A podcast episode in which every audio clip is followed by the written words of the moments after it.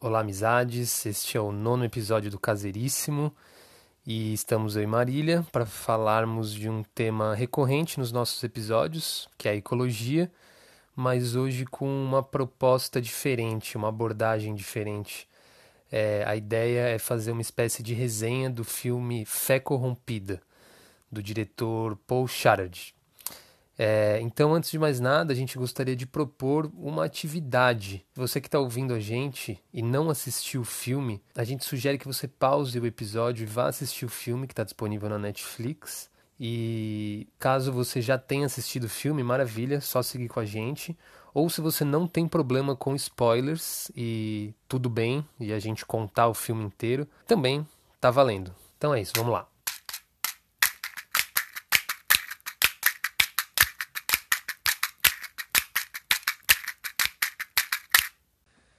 Fé Corrompida é um filme de 2017, como eu disse, dirigido, escrito e dirigido pelo cineasta Paul Schrader, que também é o roteirista do clássico Taxi Drive.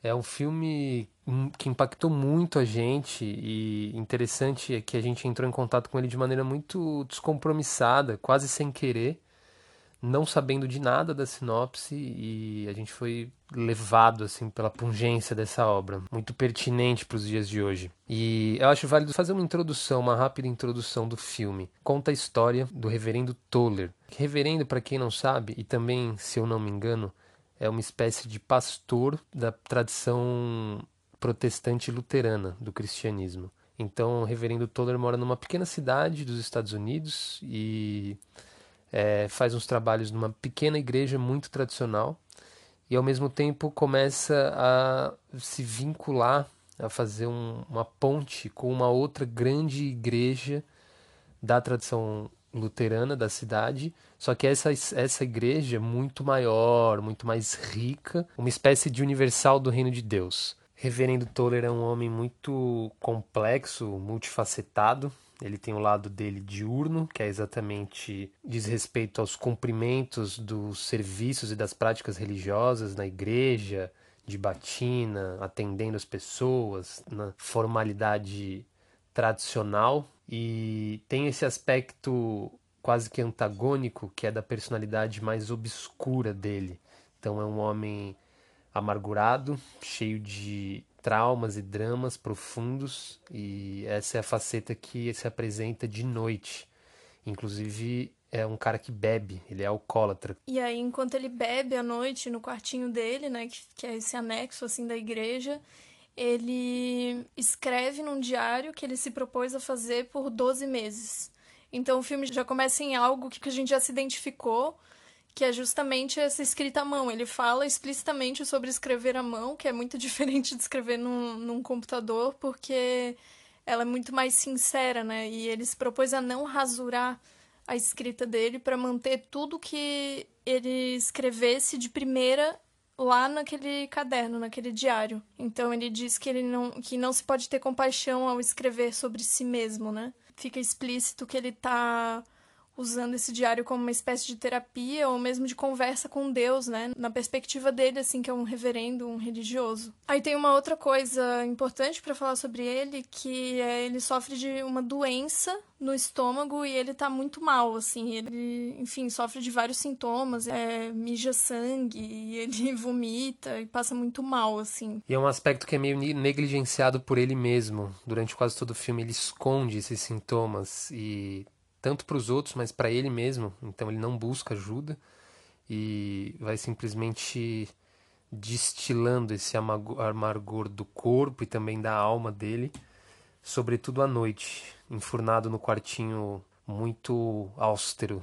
Certa altura do filme, ele apresenta esse exercício, é, como a Má falou, terapêutico de escrever sobre si mesmo e sobre seus anseios é, e angústias como uma espécie de oração e é, fica muito compreensível. A gente se identifica com a perspectiva dele ao longo do filme, porque é claramente uma interlocução com ele mesmo, mas é também um clamor que ele faz ao próprio Deus, ao Deus que ele acredita. É, um, é uma veia muito sincera e visceral, sem filtro algum, que talvez seja muito um filtro muito encontrado é, nas orações tradicionais e nos ritos litúrgicos, e ali não tem nada disso, ali é simplesmente um canal em que ele consegue dar vazão às maravilhas e às podridões dele, numa tentativa de é, ter um diálogo mesmo com o Criador. E aí a história começa a se desenrolar quando, depois de um culto, uma, uma jovem vai conversar com ele, a Mary, e ela demonstra uma preocupação com o companheiro dela, que é o Michael, dizendo que ele tá muito desesperançado, tá triste, gostaria que o reverendo conversasse com ele. E o reverendo vai conversar com ele e chegando na casa, para ter essa conversa com o Michael, ele se depara com um escritório do Michael, assim, que é cheio de mapas e previsões e notícias, um monte de coisa, porque o cara é um ambientalista que tá assim desolado com as previsões, principalmente das mudanças climáticas, assim. E aí eles começam a ter um diálogo sobre essa desesperança do Michael. Pro reverendo, isso é um choque, né? Porque não é o tipo de informação que ele tá acostumado a, a receber, as informações sobre a catástrofe ecológica. E aí o Michael começa a expor todas essas preocupações dele. E a maior deles, nesse momento, é que a Mary tá grávida. Ele entra nesse dilema, assim, de se é correto ter um filho nesse momento, considerando que o futuro é totalmente hostil segundo as previsões. O Michael vira pro Toller uma hora e fala assim: Reverendo, quantos anos você tem? Toller responde: 46. E aí ele diz: Desde o momento que você nasceu até agora, 2017, um terço do mundo natural foi devastado. É, você sabe como é que vai ser o mundo em 2050? E o reverendo, que parece muito leigo, é, desinformado ao menos nos assuntos das questões ambientais e ecológicas, diz que não faz ideia como vai ser o mundo em 2050. E aí é quando o Michael continua a descarregar todas as previsões catastróficas para esse mundo.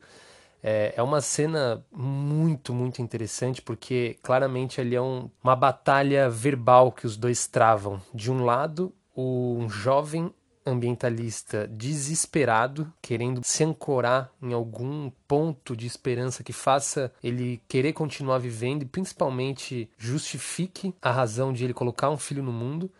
E por outro lado, um religioso que é pego de surpresa nesse diálogo, porque talvez achou que ia só falar com um cara, que ia expor a, as frustrações pessoais e às vezes até mesquinhas em relação a emprego e crescimento econômico, ou coisas envolvendo relacionamento e tudo mais. E tem que responder à altura todo esse desespero coletivo, filosófico, eu diria, que é do, do Michael, né? E é muito interessante que nesse diálogo Toller apresenta mais uma faceta da sua personalidade que é através de uma história pessoal. Uma das respostas que ele dá ao Michael é a seguinte: é muito pior do que a dor de querer ou não colocar um filho no mundo, é a dor de você tirar um filho do mundo.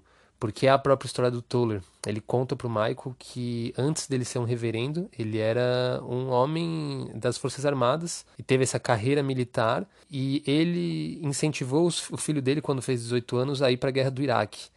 A mulher dele era contra, mas ele incentivou muito para seguir a tradição militar. O filho foi para a guerra e acabou morrendo. Isso destruiu o relacionamento dele, claramente destruiu a vida desse homem que depois veio se tornar um reverendo. Então esse diálogo é super impactante, assim. Ele já é aos, sei lá, 10 minutos do filme, ele já dá todo o tom do filme, trazendo justamente essa reflexão ecológica que vai se perpetuando em várias situações do filme através do reverendo que começa a pensar sobre isso. Só que a perspectiva dele sobre isso é uma perspectiva religiosa filosófica. Então é muito interessante de, de pensar porque ele traz uma visão que não é a visão dos dados ou das previsões, entende? Ele, ele considera isso também, é claro, as reflexões dele partem disso, mas ele vai além, né? Ele vai pelo viés da filosofia e pelo viés do, do que seriam, digamos, os olhos do Criador para toda essa situação que a gente está vivendo. Talvez isso seja o que há de mais precioso nesse filme. É a abordagem do colapso ecológico por uma ótica mística, e não qualquer mística, mas uma mística cristã, porque, resumidamente, é, as tradições monoteístas, judaísmo, cristianismo, islamismo, pelo menos por agora, não tratam muito dessas questões ecológicas, talvez como deve, devessem estar tratando. Exatamente porque talvez estejam ancoradas num fundamento teológico que desconsidera um pouco a Terra, digamos assim. Existem princípios, pilares muito fortes da tradição abraâmica, patriarcal, que é a de um Deus macho, a de um ser humano isolado do divino, de uma terra que é impura e de uma mulher que é consequentemente impura. O filme todo traz uma perspectiva que é quase uma subversão a esses dogmas místicos da tradição abraâmica, porque pela perspectiva do reverendo Toller, depois desse diálogo, que ele assimila muito profundamente é que a Terra é uma criação divina e o maior pecado é a gente destruir a criação de Deus, porque somos criaturas que fazemos parte desse mistério e não cabe a nós de maneira alguma criar, é, destruir, aniquilar ou intoxicar, já que a natureza não pode ser destruída. Isso que é uma maravilha da criação divina. Então existe essa subversão muito clara daquilo que é mais fundamental nas raízes dessa tradição religiosa abraâmica, patriarcal. E isso eu acho muito interessante. Mas de qualquer forma, é muito válido a gente começar a refletir cada vez mais sobre a crise do colapso ecológico, é, para além dos dados, como a Marília falou, além dos dados, dos fatos ou de uma interpretação meramente científica e estatística, mas começar a olhar por um viés mais mitológico e narrativo, porque também é uma maneira da gente conseguir lidar melhor com essa crise, com esse colapso e também criar novas perspectivas de mundo. E eu vejo que a criação de novas perspectivas de mundo hoje em dia carece muito de histórias, muito mais do que dados e previsões, perspectivas técnicas. Tem uma outra coisa que acontece nesse diálogo que tem a ver justamente com lidar com essa situação, né? Enquanto o Michael tá 100% desesperado e buscando alguma resposta no reverendo, ele, ele fala pro Michael que realmente, frente a toda essa catástrofe iminente ou que já está acontecendo, a única resposta racional é o desespero. E que faz sentido ele estar tá desesperado. Só que a sabedoria, ela é justamente você carregar ao mesmo tempo dentro de si o desespero e a esperança. E que um não existe sem o outro. Ele complementa dizendo que a solução para o desespero não é uma solução racional. A solução é a coragem. Então é a coragem de enfrentar essa situação. E isso depois, para mim, se conecta muito bem com uma outra parte do filme em que ele cita o livro de Jó, que é um trecho em que Deus fala para Jó: Onde estava você quando eu coloquei as estrelas no firmamento? E onde estava você enquanto eu estava criando tudo isso, né? E aí o reverendo faz essa colocação, assim, que esse desespero completo frente à situação, ele é um desdobramento de um orgulho nosso de não conseguir perceber que o criador é muito mais criativo do que nós. Então, quando a gente está totalmente desesperado, é como se a gente achasse que já entendeu tudo, que já sabe tudo que vai acontecer, que tudo já não tem solução e é isso. E a gente não não se coloca no nosso lugar de seres pequenos e que não controlam o caminho da história, né? No fim das contas, a gente faz parte desse caminho. Mas a gente é, é submisso a essa ordem maior que, que nessa visão cristã seria um criador que é mais criativo do que nós.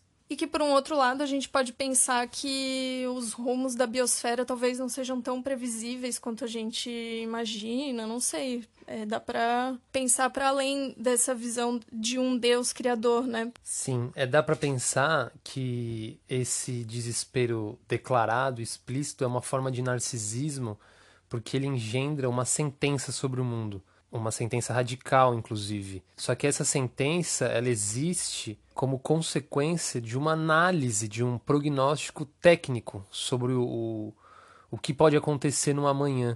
Então esse jogo todo está muito assentado no âmbito racional. Como lidar com tudo isso pelo âmbito racional. E a coragem que o Toller fala talvez nasça de um outro lugar da nossa consciência que não necessariamente tem o racional como princípio. Eu acho interessante porque essa promoção da coragem que é feita no filme não é uma coragem metafísica ou uma coragem quase delirante de uma esperança ou de uma fé muito forte, inclusive uma fé além mundo. É um impulso, dá para perceber que é um impulso de sobrevivência, um impulso das nossas entranhas que desabrocha exatamente nos momentos mais críticos da condição humana. É Jó, no livro do Antigo Testamento, como a Marília falou, arruinado pela vida e querendo dialogar com Deus e tirando satisfação com Deus o porquê de tudo isso. E Deus rebatendo, dando um tapa na cara de Jó, basicamente, colocando ele no lugar dele de humano, né? E de criatura, pequena criatura. Então, é quando a gente é lançado a esses abismos e a esses pontos críticos da condição humana, e a gente tem que entender também o, o processo do ecocídio em curso como uma reorientação do desespero humano, uma, uma nova perspectiva do desespero humano, que a gente está lançado, todos nós estamos lançados a isso. Por isso que essa coragem eu acho que não é uma vã esperança, ela não depende, ela não é refém de uma expectativa de um mundo melhor, mas ela é uma postura de muita bravura é, no presente, diante das atrocidades que estão acontecendo no presente, caminhando dia a dia com esse paradoxo interno do desespero e da esperança juntas, né? E caminhando, tendo que caminhar. E, mas tem claramente o, o clamor, o clamor agudo diante de toda essa catástrofe, e no filme se traduz por uma questão, por um, uma pergunta, né? Que é: Deus nos perdoará? É a pergunta que o Michael faz para o Toller nesse diálogo, que é um, uma batalha verbal, e depois o Toller leva adiante no filme. Deus nos perdoará? A gente pode traduzir em termos mais seculares ou não tão religiosos, mas é a terra, a vida, a existência,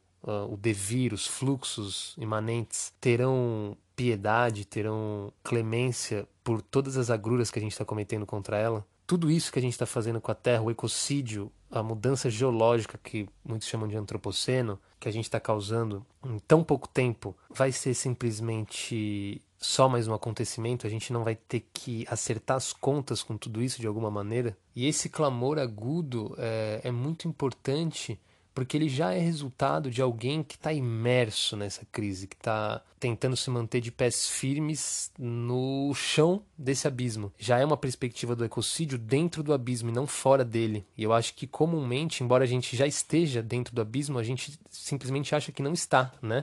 a gente ainda, via de regra, cultiva uma certa ideia de esperança no futuro, que no todo não é que ela é ruim, pelo contrário, ela é boa, mas ela pode ser perigosa em certo sentido, porque ela tem essa necessidade de uma expectativa de crer que o mundo pode ser melhor se a gente mudar algumas coisas ou outras. E aí, usando os dados, as informações, o fato é que a tempestade já se aproximou. Então, inclusive, essa acho que é uma metáfora interessante. Tem uma tempestade vindo e está na cidade vizinha. Amanhã ela vai estar tá aqui sobre as nossas cabeças. Já não adianta mais a gente fazer o que for, já não adianta mais a gente milagrosamente reduzir as emissões de gases do efeito estufa hoje porque a gente já vai sofrer com muitas consequências daquilo que a gente já emitiu, daquilo que a gente já degradou. Então, muito do nosso esforço agora tem que ser direcionado por um trabalho de mitigação e adaptação pelo mal que já está sobre nossas cabeças. Um passo importante é aceitar o abismo olhar para ele e aceitar e não simplesmente achar que dá para a gente minar ou tapar esse buraco, porque infelizmente não dá mais. O que dá para a gente fazer é evitar que ele se aprofunde ainda mais. Mensageiros do Apocalipse. Então eu pergunto, por que, que a gente não está tão horrorizado como deveria com o ecocídio e com a catástrofe ecológica? Eu sinto que a gente deveria estar tá mais desesperado, só que um desespero que depois nos torne corajosos, um desespero que depois se verta numa espécie de pulsão que haja sobre esse desespero, entendeu? E aí levante uma, um compromisso, uma missão, um sentido ético mais profundo, mais radical. Porque enquanto a gente não se deparar não se vê afundado nesse abismo que a gente já está, as nossas resoluções, as nossas atitudes vão ser muito brandas. E a gente não pode achar que as nossas ações de reparação são suficientes, porque elas não são, infelizmente. Então, é uma pergunta: por que, que a gente ainda não se desesperou, não chegou nesse ponto do desespero em relação ao ecocídio? Ou se não, uma outra pergunta válida é: para as pessoas que já se desesperaram, como que a gente faz para não deixarem elas desesperadas? Como a gente leva elas até o desespero para depois transformá-las, mediante o desespero, em pessoas corajosas para lidar com esse processo? Outra coisa que, que aparece no filme, que a gente achou muito válido de discutir também, é justamente essa igreja maior que a gente comentou, que, que é mais rica e tal, como se fosse uma universal do reino de Deus. E, ironicamente, se chama Vida Abundante. E que é essa. Basicamente é uma empresa, né? Tem grupo de jovens, e aí o cara tem uma, um programa numa grande emissora de TV, né? O reverendo é, dessa igreja grande. E aí vai acontecer um evento da, na igrejinha do Toller, vai ter uma reconsagração, que seria a comemoração dos 250 anos da igreja do Toller. É a primeira da cidade dessa tradição. E aí rola um financiamento de uma grande indústria de um monte de coisa, assim, papel, amendoim, é um, um monopólio bizarro, assim, que produz tudo quanto é coisa. E uma companhia de energia também. E ele já estava passando por várias reflexões, assim, sobre a questão ambiental. E aí ele fica meio consternado com aquilo, porque ele sacou que é uma grande indústria e ele ficou se perguntando por que, que essa indústria estaria financiando um evento da igreja, sabe? O que, que isso quer dizer? Quem se beneficia quando nós sujamos o nosso ninho? Sendo o nosso ninho justamente essa criação divina, né?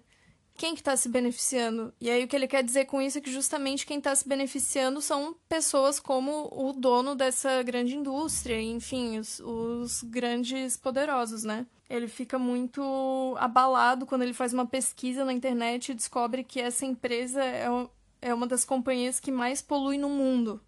A Vida Abundante, claramente, é uma IURD, uma Universal do Reino de Deus, que está baseada na teologia da prosperidade, né? Essa ideia de Jesus como um coach, como um psicólogo, um, é, um grande amigo que está aqui para servir seus interesses mediante uma adoração e uma veneração pelo seu nome. E todos esses interesses pessoais, inclusive de aquisição de riqueza, de bem material. Ou seja, você reza, louva Jesus, lê a Bíblia e aí tem uma vida próspera e bem-sucedida. Princípios bem avessos à religião, às religiões, né? Principalmente o cristianismo e principalmente a figura de Jesus, como a gente conhece e como está documentada. Tem uma cena, inclusive, muito interessante com um, uma roda de adolescentes e o Toller e tem todo esse conflito mesmo. Eles entram em conflito porque os jovens estão simplesmente expressando os anseios e o que eles querem com a crença em Jesus em Deus, ou o que eles já conseguiram com isso. E o Toller fala: olha, Jesus não ensinou nenhuma dessas coisas e Jesus não tinha uma bandeira dos Estados Unidos. E ele fala também que a religião não é esse, esse balcão de troca em que você pede as coisas e recebe, né? Porque tem uma menina que fala: ai, mas o meu, meu pai é trabalhador e ele louva Jesus, por que, que ele não consegue vencer na vida?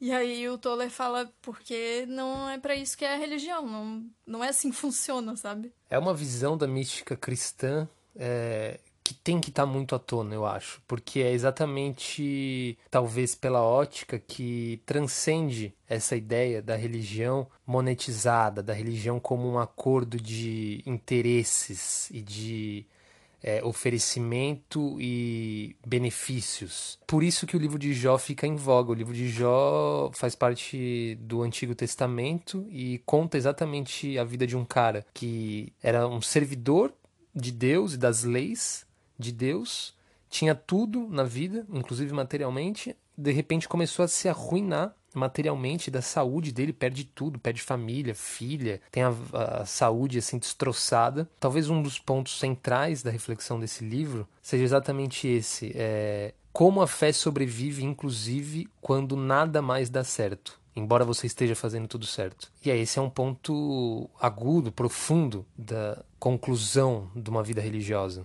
ver o posicionamento da, da vida abundante, essas conversas e esse conflito de interesse entre o Toller e o outro reverendo, a gente percebe que é uma realidade, né? Esse posicionamento político da, das igrejas, das instituições religiosas que estão do lado do capital e do neoliberalismo. Elas não estão, pelo contrário, se posicionando através da filosofia de Jesus ou através dos olhos do Criador, né? Porque se elas estivessem, elas não estariam compactuando com a destruição ambiental e, e muito menos com essa ideia de que a religião é um, um balcão de troca. O, o Toller, ele é muito... ele passa a ficar muito revoltado com isso, assim, porque inclusive tem um monólogo fantástico dele em que ele diz que preservar observar a criação é participar da criação. Começa a entender que esse é um, papel nosso religioso, preservar a criação divina e não intoxicar ela. Olha, sinceramente, só pelo Toller, dá para dizer que ele é um, um, grande reformista, um grande revolucionário dentro da tradição cristã,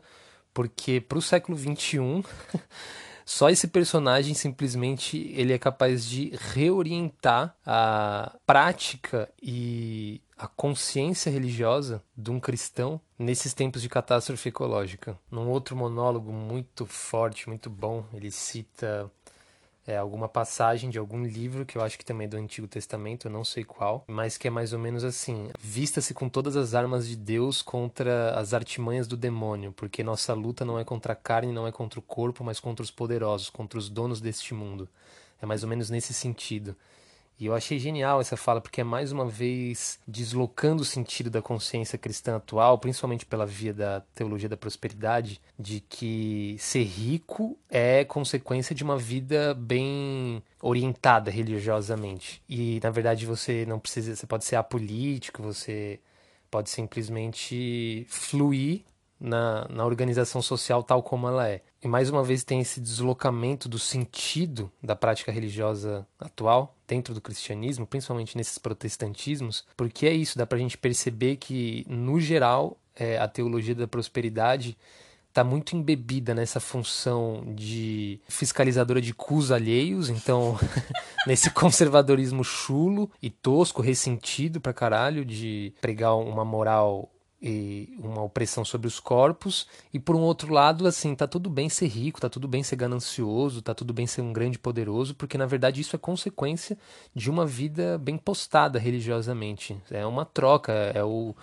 são os presentes que Deus está te dando para você desfrutar nessa vida. E o que o Toller faz, na verdade, é esse deslocamento forte, assim, no sentido político, né? Nossa luta não é contra o corpo, nossa luta não é contra a carne, mas é contra exatamente essas pessoas que são ricas e poderosas, que dominam e oprimem as outras populações. Fica aí o questionamento, né? Onde é que estão os, os cristãos que estão pensando na catástrofe ecológica. Gostaria de ver uma participação maior assim do cristianismo, principalmente nessa questão ecológica, porque de trabalhos sociais a gente conhece, né?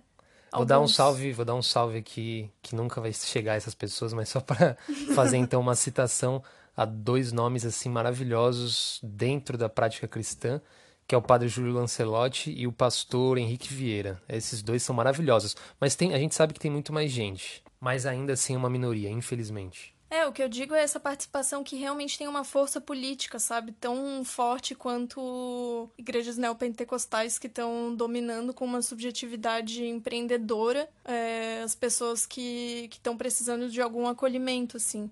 Talvez para terminar, o mais importante é frisar de novo é essa necessidade do enfoque espiritual para lidar com o ecocídio. O espiritual no sentido é, não no sentido assim, nossa, é, além mundo, metafísico e Deus e tal. Também pode ser, mas eu acho que é possível um enfoque espiritual, inclusive para as pessoas não religiosas, para as pessoas ateias, seculares, porque esse espiritual abarca outras dimensões que não a ideia de uma narrativa exatamente religiosa, mas o espiritual que é uma narrativa mitológica, uma criação é, de uma história para contar é, a nossa vida na Terra, o que é a Terra, o que é o mundo, que talvez não caiba dentro da nossa ciência moderna, ortodoxa. Que ela cumpre um papel fundamental, importantíssimo, mas dentro dela não cabem muito bem essas histórias.